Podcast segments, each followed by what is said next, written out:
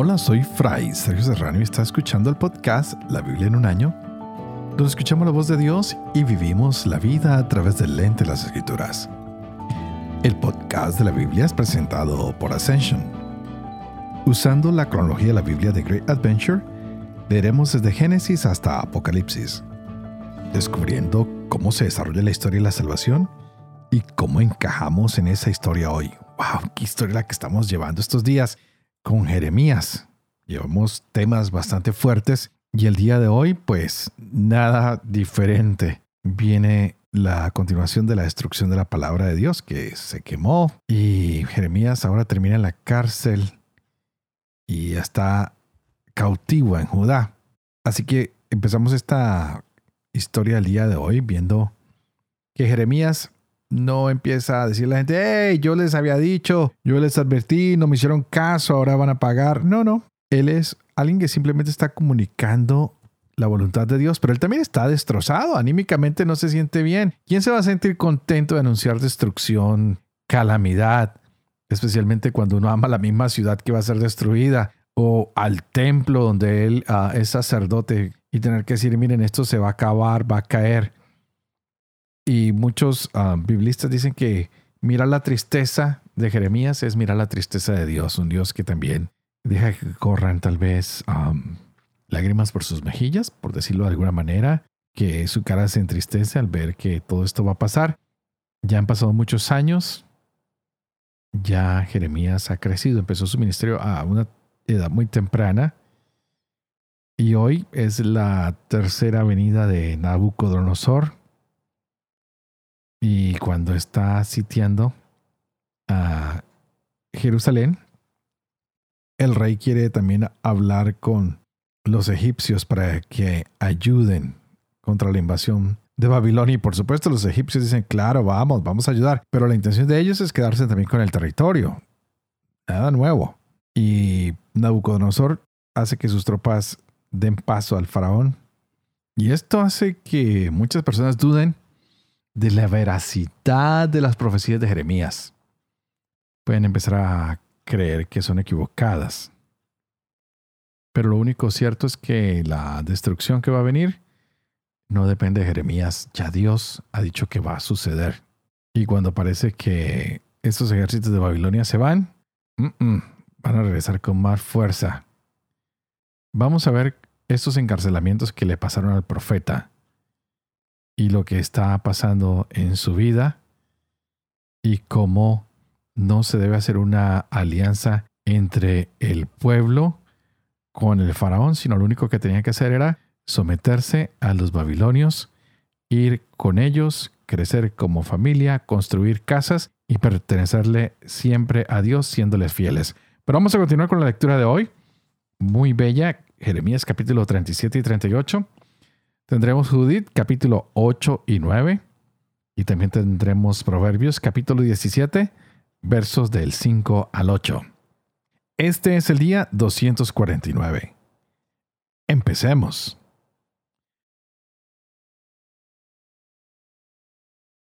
Jeremías capítulo 37. Sedecías, hijo de Josías, sucedió en el trono a Jeconías, hijo de Joaquín. Nabucodonosor, rey de Babilonia, lo había nombrado rey de Judá. Pero tampoco él, ni sus siervos, ni el pueblo de la tierra hicieron caso de las palabras que Yahvé había hablado por medio del profeta Jeremías. El rey Sedecías envió a Yucal, hijo de Selemías, y al sacerdote Sofonías, hijo de Maasías, a decir al profeta Jeremías, Ea, ruega por nosotros a nuestro Dios Yahvé. Y Jeremías iba y venía en público, pues no lo habían encarcelado. Las fuerzas del faraón salieron de Egipto, y al oír hablar de ellos, los caldeos que sitiaban Jerusalén levantaron el sitio de Jerusalén. Entonces dirigió Yahvé la palabra al profeta Jeremías. Así dice Yahvé, el Dios de Israel. Así dirán ustedes al rey de Judá, que los envía a mí a consultarme. He aquí que las fuerzas del faraón que salían en su socorro se han vuelto a su tierra de Egipto. Y volverán los caldeos que atacan a esta ciudad, la tomarán y la incendiarán. Así dice Yahvé. Ustedes no cobren ánimos diciendo, seguro que los caldeos terminarán por dejarnos y marcharse, porque no se marcharán. Pues aunque hubieran derrotado a todas las fuerzas de los caldeos que los atacan, y les quedaran solo hombres acribillados, se levantarían cada cual en su tienda e incendiarían esta ciudad. Cuando las tropas caldeas estaban levantando el sitio de Jerusalén, replegándose ante las tropas del faraón, aconteció que Jeremías salía de Jerusalén para ir a tierra de Benjamín a asistir a un reparto en el pueblo. Y encontrándose él en la puerta de Benjamín, donde había un vigilante llamado Girías, hijo de Selemías, hijo de Hananías, este prendió al profeta Jeremías diciendo, Tú te pasas a los caldeos. Dice Jeremías, falso, yo no me paso a los caldeos. Pero Girías no le hizo caso. Detuvo a Jeremías y lo llevó a los jefes, los cuales se irritaron contra Jeremías. Le dieron de golpes y lo encarcelaron en casa del escriba Jonatán, convertida en prisión. Así que Jeremías ingresó en el calabozo del sótano y permaneció allí mucho tiempo. El rey Sedecías mandó traerlo y lo interrogó en su casa en secreto. ¿Hay algo de parte de Yahvé? Dijo Jeremías, lo hay. Y añadió, en mano del rey de Babilonia serás entregado. Y dijo Jeremías al rey Sedecías, ¿en qué te he faltado a ti, a tus siervos y a este pueblo para que me hayan puesto en prisión? Pues ¿dónde están sus profetas que les profetizaban, no vendrá el rey de Babilonia contra ustedes ni contra esta tierra? Ahora pues, oiga al rey mi señor. Caiga bien en tu presencia mi petición de gracia, y no me vuelvas a casa del escriba Jonatán. No muera yo allí. Entonces el rey Sedecías mandó que custodiaran a Jeremías en el patio de la guardia, y se le diera un rosco de pan por día de la calle de los panaderos, hasta que se acabara todo el pan de la ciudad. Y Jeremías permaneció en el patio de la guardia. Oyeron Cefatías, hijo de Matán, Godolías, hijo de Pashur, hijo de Malquías, las palabras que Jeremías hablaba a todo el pueblo. Así dice Yahvé.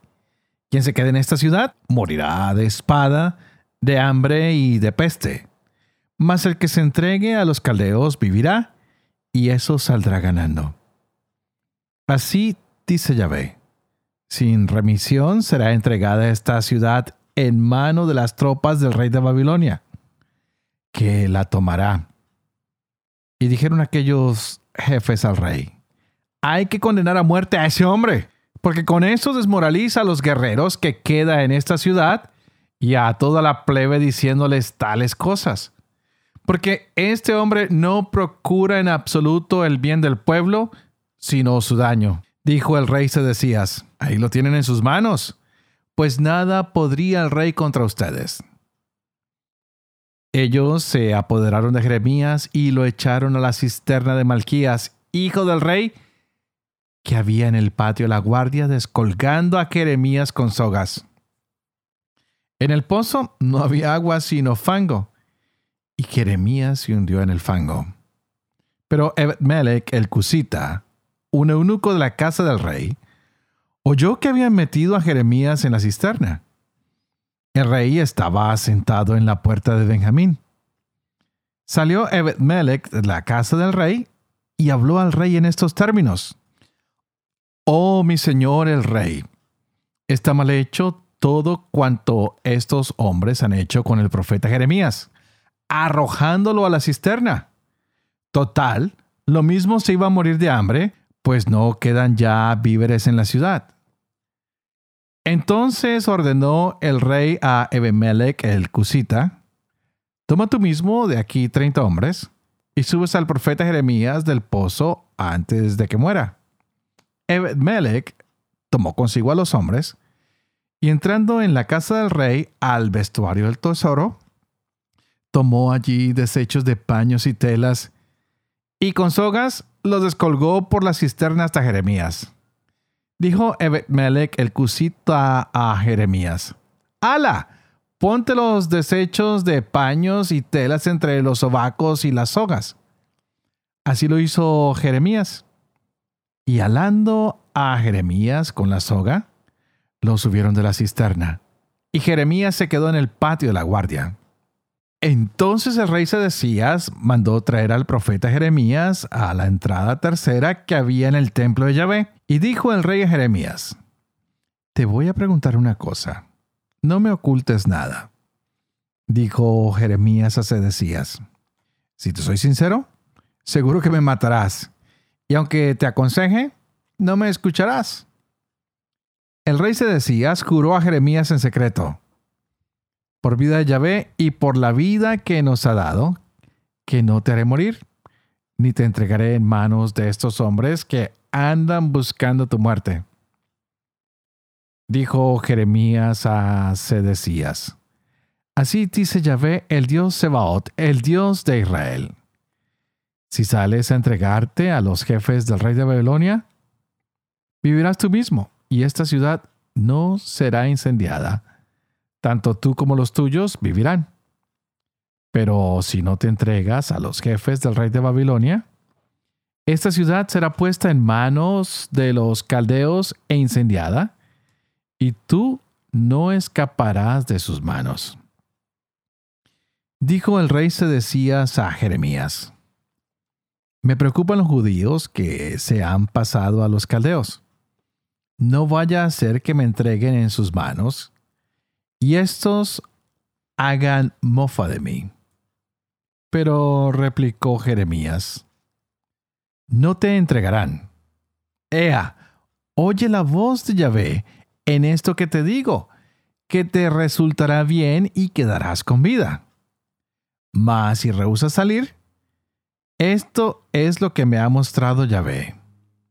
Mira que todas las mujeres que han permanecido en la casa del rey de Judá serán sacadas a donde los jefes del rey de Babilonia e irán diciendo, Te empujaron y pudieron contigo aquellos con quienes te saludabas se hundieron en el lodo tus pies, hiciéronse atrás.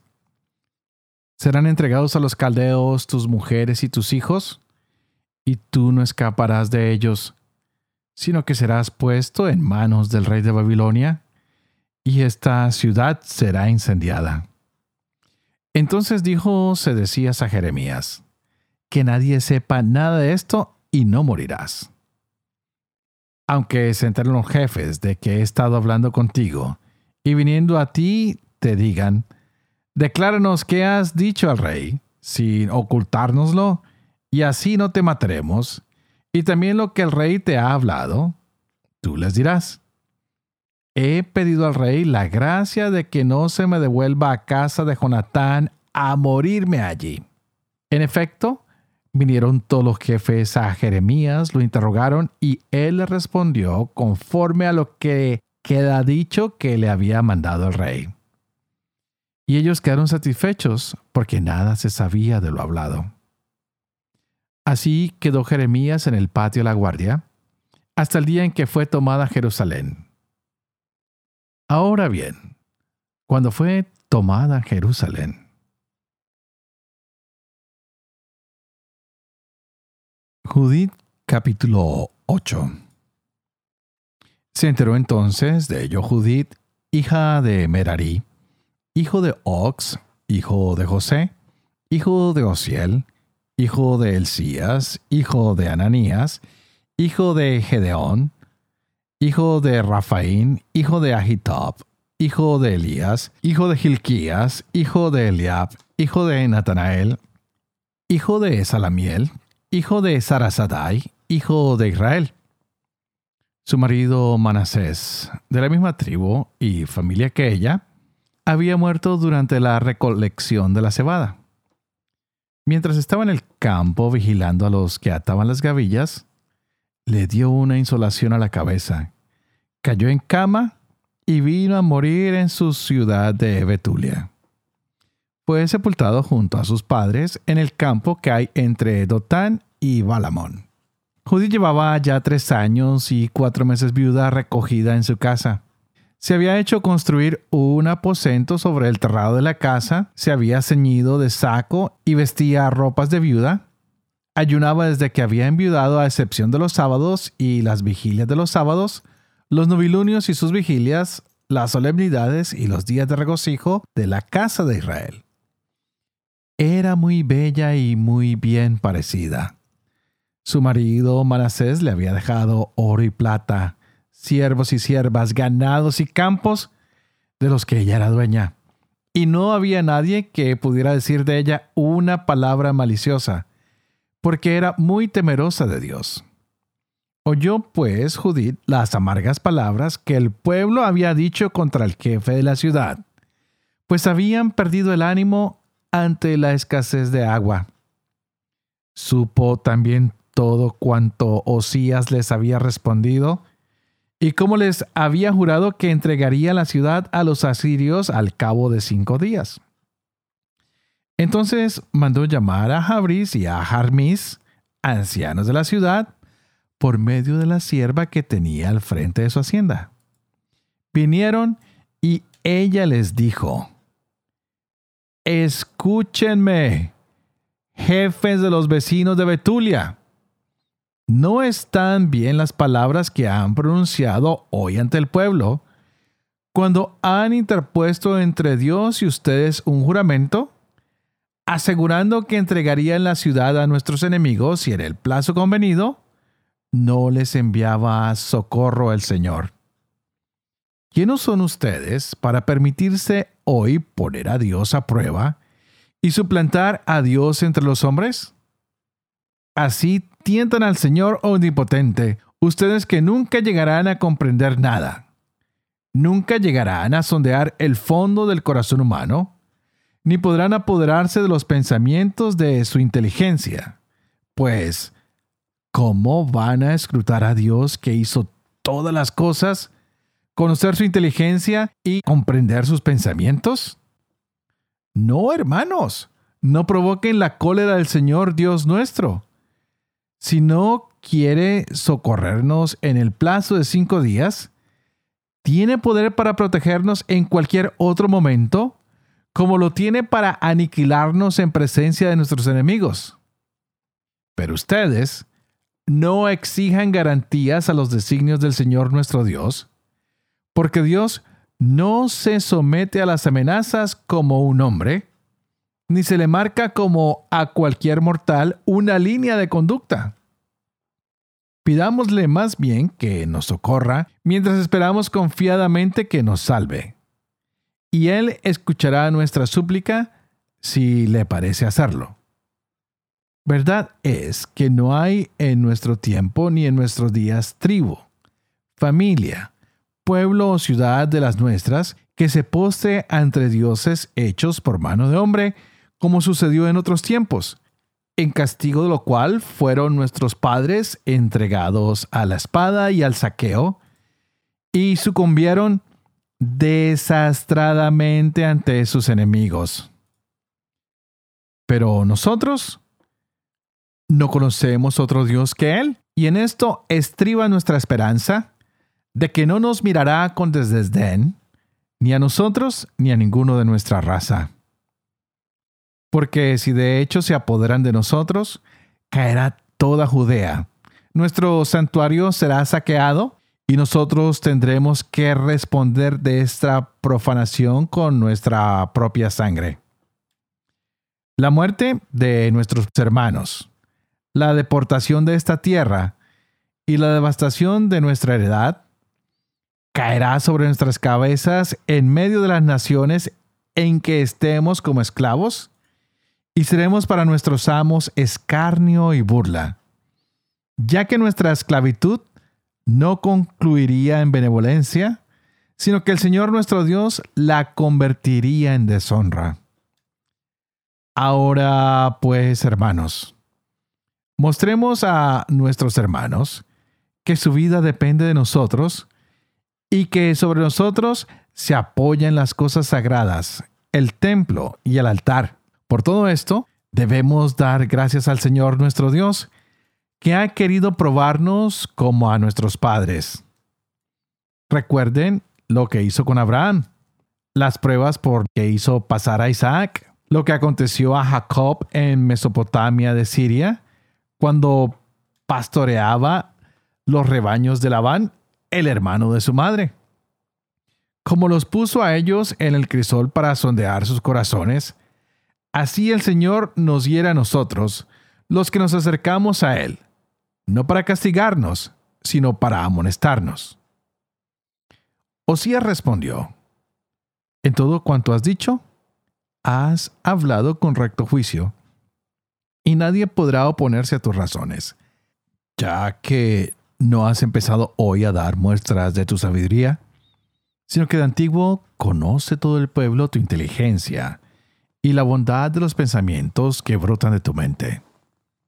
Pero el pueblo padecía gran sed, y nos obligaron a pronunciar aquellas palabras y a comprometernos con un juramento que no podemos violar. Ahora pues, tú que eres una mujer piadosa, pide por nosotros al Señor, que envíe lluvia para llenar nuestras cisternas, y así no nos veamos acabados. Respondió Judith, escúchenme. Voy a hacer algo que se transmitirá de generación en generación entre los hijos de nuestra raza estén esta noche a la puerta de la ciudad. Yo saldré con mi sierva, y antes del plazo que se han fijado para entregar la ciudad a nuestros enemigos, vendrá el Señor en defensa de Israel a través de mi acción. No intenten averiguar lo que quiero hacer, pues no lo diré hasta no haberlo cumplido. Osías y los jefes le dijeron, Vete en paz, y que el Señor Dios te preceda para tomar venganza de nuestros enemigos. Y dejando el aposento regresaron a sus puestos. Cayó Judith rostro en tierra. Echó ceniza sobre su cabeza. Dejó ver el saco que tenía puesto y a la misma hora en que se ofrecía en Jerusalén, en el templo de Dios, el incienso de aquella tarde, clamó al Señor en alta voz diciendo, Señor Dios de mi padre Simeón, a quien diste una espada para vengarse los extranjeros que habían soltado el ceñidor de una virgen para mancillarla, que desnudaron sus caderas para cubrirla de vergüenza, y profanaron su seno para deshonor. Tú dijiste, eso no se hace. Y ellos, sin embargo, lo hicieron. Por eso entregaste sus jefes a la muerte, y su lecho, rojo de vergüenza por su engaño, lo dejaste con engaño ensangrentado. Castigaste a los esclavos junto con los príncipes, a los príncipes con los siervos. Entregaste al saqueo a sus mujeres, sus hijas al destierro, todos sus despojos en reparto para tus hijos amados, que se habían encendido de tu celo y tuvieron horror a la mancha hecha a su sangre, y te llamaron en su ayuda. Oh Dios mío, escucha a esta viuda. Tú que hiciste las cosas pasadas, las de ahora y las venideras, y has pensado el presente y el futuro, y solo sucede lo que tú dispones. Y tus designios se presentan y te dicen, aquí estamos. Pues todos tus caminos están ya preparados, y tus juicios previstos de antemano. Mira pues a los asirios, que concentran numerosas tropas, orgullosos de sus caballos y jinetes, engreídos por la fuerza de sus infantes, fiados en sus escudos y en sus lanzas, en sus arcos y en sus ondas, y no han reconocido que tú eres el Señor quebrantador de guerras. Tu nombre es Señor. Quebranta su poder con tu fuerza. Abate su poderío con tu cólera. Pues planean profanar tu santuario, manchar la tienda en que reposa la gloria de tu nombre y derribar con hierro el cuerno de tu altar. Mira su altivez. Desata tu ira sobre sus cabezas. Da a mi mano de viuda fuerza para lo que he proyectado. Y era el esclavo con el jefe, y al jefe con su siervo. Por la astucia de mis labios, abate su soberbia por mano de mujer. No está en el número tu fuerza, ni tu poder en los valientes, sino que eres el Dios de los humildes, el defensor de los pequeños, apoyo de los débiles, refugio de los desvalidos, salvador de los desesperados. Sí, sí, Dios de mi Padre, y Dios de la herencia de Israel, Señor de los cielos y la tierra, Creador de las aguas, Rey de toda tu creación, escucha mi plegaria. Dame una palabra seductora para herir y matar a los que traman duras decisiones contra tu alianza, contra tu santo templo y contra el monte Sión y la casa propiedad de tus hijos. Haz reconocer a naciones y tribus que tú eres Yahvé, Dios de toda fuerza y poder, y que no hay protector fuera de ti para la estirpe de Israel.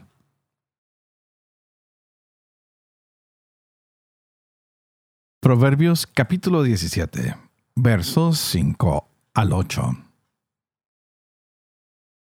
Quien se burla del pobre, ultraja a su creador. Quien se alegra de la desgracia, no quedará impune. La corona de los ancianos son los nietos. El honor de los hijos son sus padres. Ni al tonto le pega el lenguaje exquisito, ni al noble el discurso engañoso. El regalo le parece un talismán al que lo hace. Todo lo que emprenda tendrá éxito.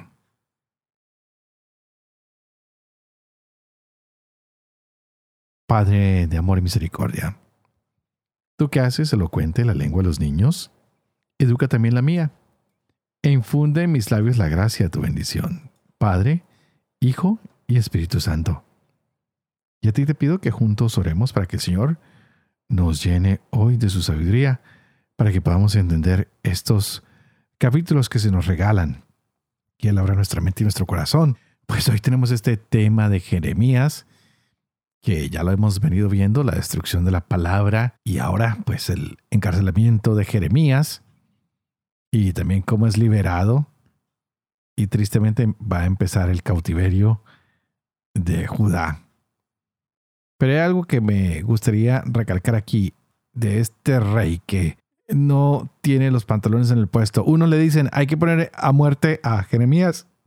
dice, bueno, hagan lo que ustedes quieran. Y después llega otro y dice, hay que liberarlo y hay que rescatarlo. Bueno, pues hagan, sáquenlo, sáquenlo. No sabe lo que quiere. Es un Dios que ha manifestado su voluntad al rey, pero este rey no sabe tomar una decisión, no sabe eh, ni decidir por Dios ni no decidir por Dios. No saben si apoyar a los buenos o apoyar a los no tan buenos. Y Jeremías pues estaba en prisión y por poco ah, muere. Se ha escapado de la muerte por misericordia divina. Estaba confinado en un patio. De ahí pues lo tiran a, a un pozo y parece que Jeremías es considerado más como un traidor que como alguien que quiere mostrarle el camino al pueblo, al rey.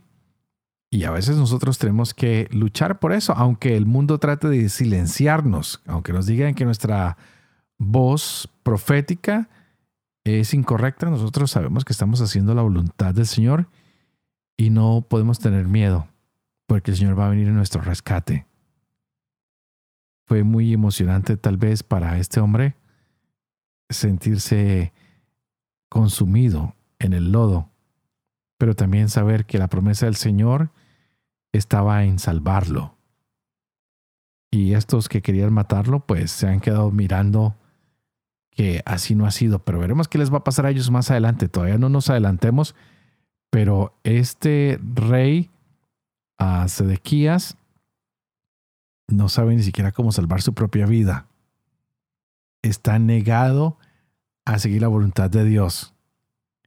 Quiere no solo traer la ruina para sí mismo, sino para todo el pueblo, para toda la nación.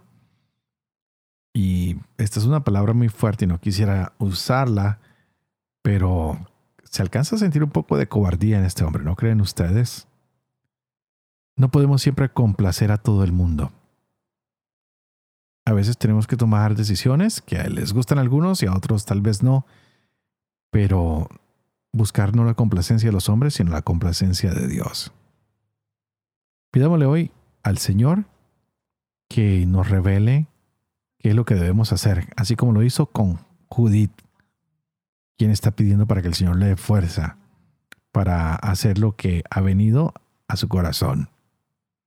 Que no seamos insensatos como este rey, sino valerosos como esta mujer, y podamos expresarle al mundo cuál es la voluntad de Dios, cuál es el amor que Él ha puesto en nuestros corazones y la fidelidad que Él es para cada uno de nosotros. Y como siempre, yo sigo orando por ustedes y ustedes por favor oren por mí para que yo pueda seguir llevando adelante este proyecto de la Biblia en un año. Para que yo pueda vivir con fe lo que leo, lo que comparto con ustedes, para que pueda enseñar siempre la verdad y para que yo pueda cumplir lo que he enseñado. Y que la bendición de Dios Toporoso, que es Padre, Hijo y Espíritu Santo, descienda sobre cada uno de ustedes y los acompañe siempre. Que Dios los bendiga.